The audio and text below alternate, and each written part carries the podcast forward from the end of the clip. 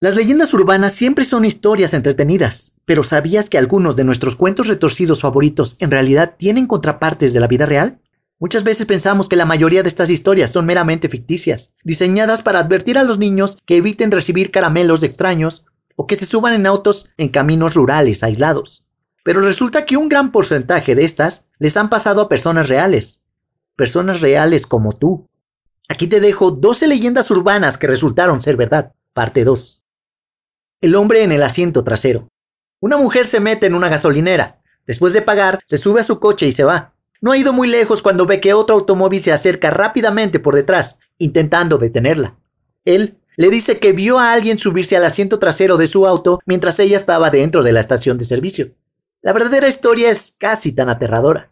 El 28 de febrero de 2017, una mujer de Kansas City, en Missouri, había estado en su casa cuando una chica entró por la puerta principal y después salió corriendo. La mujer fue a la oficina principal de la comunidad y reportó la ocurrencia extraña. Luego se fue con la intención de pasar por una gasolinera cercana, pero casi de inmediato se dio cuenta de que había alguien escondido en el asiento trasero de su auto. Finalmente, el hombre se bajó del asiento trasero y se dirigió hacia la puerta de ella.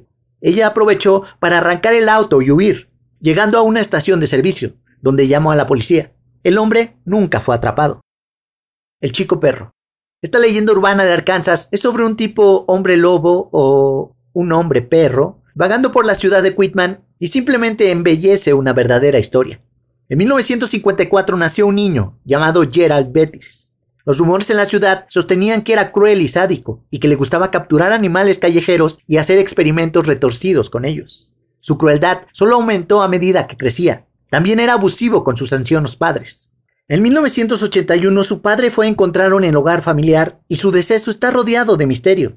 Los periódicos decían que era una enfermedad, pero mucha gente del pueblo creía que era un homicidio. Betis mantuvo a su madre básicamente encarcelada en la casa hasta que los servicios de protección de adultos la pusieron bajo custodia protectora. Su madre testificó contra él en la corte y fue a dar a la cárcel, donde falleció a finales de la década de los ochentas.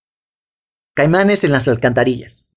Esta no es una simple leyenda urbana, pero sin duda has escuchado al menos una historia de advertencia sobre caimanes adultos que acechan en las alcantarillas de las grandes ciudades.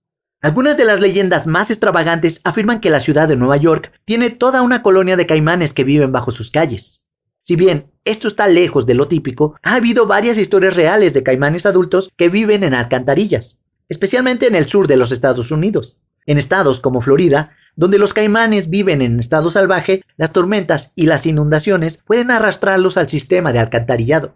Y los oficiales de policía sacaron un cocodrilo de 60 centímetros de largo de una alcantarilla de la ciudad de Nueva York en el año de 2010. Pero las colonias de caimanes son completamente un mito. Un caimán adulto no podría sobrevivir un invierno de la ciudad de Nueva York. La atracción de feria. Tal vez conozcas la historia en que se descubre que una momia de una feria no estaba hecha de la combinación usual de papel maché y cartón, sino de piel y hueso humano. Todos los niños pequeños en la atracción habían estado viendo y riéndose de un cadáver real, momificado.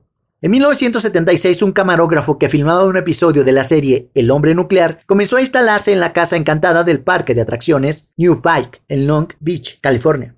Cuando movían a un lado la utilería de un hombre colgando, accidentalmente le tiraron el brazo y descubrieron huesos humanos en el interior.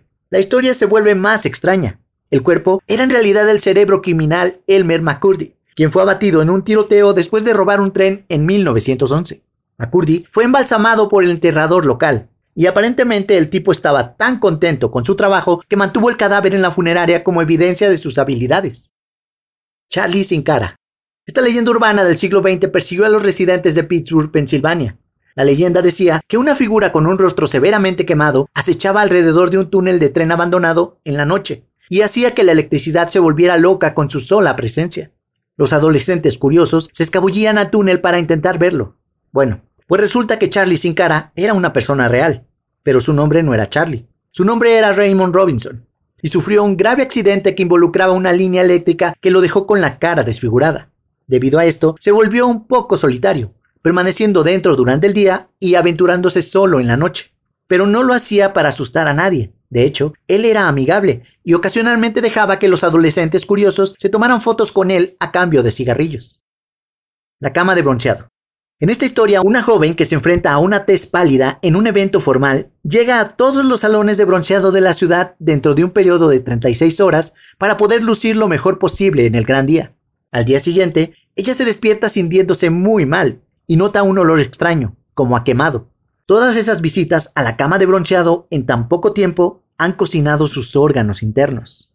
El 24 de mayo de 1989, Patsy Campbell, nativa de Indiana, falleció debido a las quemaduras causadas después de pasar 25 minutos en una cama de bronceado 11 días antes. Fue más o menos un accidente, ya que Campbell estaba tomando un medicamento para ayudar a tratar la psoriasis, lo que la hizo más sensible a la luz. Dos días después de su sesión de bronceado, comenzó a llenarse de ampollas. Los rayos ultravioleta, combinados con el medicamento, hicieron que sufriera quemaduras en más del 70% del cuerpo el cuerpo dentro del colchón. Una pareja se registra en un hotel y tiene que soportar un mal olor en su habitación toda la noche. Llaman al personal para quejarse y alguien se da cuenta de que el hedor viene de la cama. El personal quita el colchón y descubren que la pareja ha estado durmiendo sobre el cuerpo podrido de una chica que había sido metida en la base del colchón. Esto sucedió en realidad en muchas ciudades de Estados Unidos. Digamos que la habitación de un hotel, o mejor dicho, debajo de la cama, parece ser un destino bastante popular para los recién fallecidos. La mayoría de las personas que conocemos se quejarían si detectan que alguien pudo haber fumado un cigarrillo en su habitación apenas hace un par de meses, pero no estas personas, que durmieron encima de un montón de carne humana podrida en lugar de incomodar a la gerencia del hotel pidiendo una nueva habitación. Congelado vivo. Hay muchos casos famosos de celebridades o millonarios excéntricos congelados criogénicamente, para que puedan volver a la vida en el futuro. Si bien parece plausible, los científicos insisten en que tal acto no producirá resultados positivos. En 1981 se demostró que la comunidad científica podría estar equivocada, por una joven llamada Jean Hilliard, en Dakota del Norte. Su cuerpo fue encontrado completamente congelado, después de haberse quedado atrapada en un frío de menos 22 grados. Estaba congelada ya que los investigadores intentaron infructuosamente tomar su temperatura y perforar su piel con una aguja. Nadie ha podido explicar cómo fue que sucedió, pero increíblemente, la mujer logró sobrevivir. Los asesinatos de Alicia. La leyenda gira alrededor de una serie de crímenes que supuestamente ocurrieron entre 1999 y 2005. Las víctimas no tenían relación entre sí y los atentados parecían no estar relacionados en todos los aspectos, pero compartían una similitud inquietante. Cada cuerpo se encontró con una sola carta de baraja con la palabra Alicia, escrita con sangre de la víctima. Para una leyenda urbana sin fundamento, los detalles son muy consistentes, hasta los nombres de las víctimas. La uniformidad de esta leyenda, así como su popularidad, es muy probablemente gracias a Internet. Sin embargo, no hay evidencia de que estos hayan tenido lugar. Y si se cometieron o no, se debate acaloradamente. Pero la verdad es que hubo un asesino en serie que identificaba sus asesinatos con naipes. Solo que él operaba en España, no en Japón. Afortunadamente fue capturado en 2003 y condenado a 142 años de prisión. Papá Noel atascado en la chimenea. La temporada navideña está en pleno, y un hombre decide que quiere sorprender a su familia. En Nochebuena se disfraza de Santa Claus, se dirige a la chimenea y comienza su descenso. Pero a mitad del camino se resbala y queda atrapado. Atascado y sin que nadie sepa su plan, el hombre permanece ahí. Sus gritos ahogados no son escuchados hasta que sucumbe. Si bien no hay informes conocidos de un Papá Noel atrapado en una chimenea, no significa que ésta no tenga ningún mérito. En 1986, un ladrón quedó atrapado mientras intentaba entrar a una casa por la chimenea.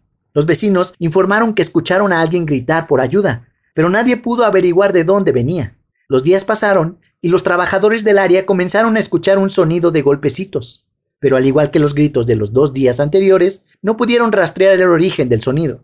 No fue hasta que el dueño de la casa notó un olor a podrido cuatro días después que el cuerpo fue descubierto. Polybius. Según esta leyenda, un videojuego llamado Polybius fue lanzado durante aproximadamente un mes en 1981 en Portland, Oregon. El juego fue diseñado por el gobierno para hacer un experimento psicológico. Funcionó como un alucinógeno y les dio a sus jugadores convulsiones y pesadillas. Los funcionarios gubernamentales vendrían y extraerían información sobre los jugadores a través de la máquina de juegos. Aunque es casi seguro que el juego no fue real, hubo algunos acontecimientos relacionados con los videojuegos que probablemente originaron la leyenda. Uno fue el juego Tempest, que causó reacciones epilépticas y mareos en algunos jugadores cuando se lanzó en 1981.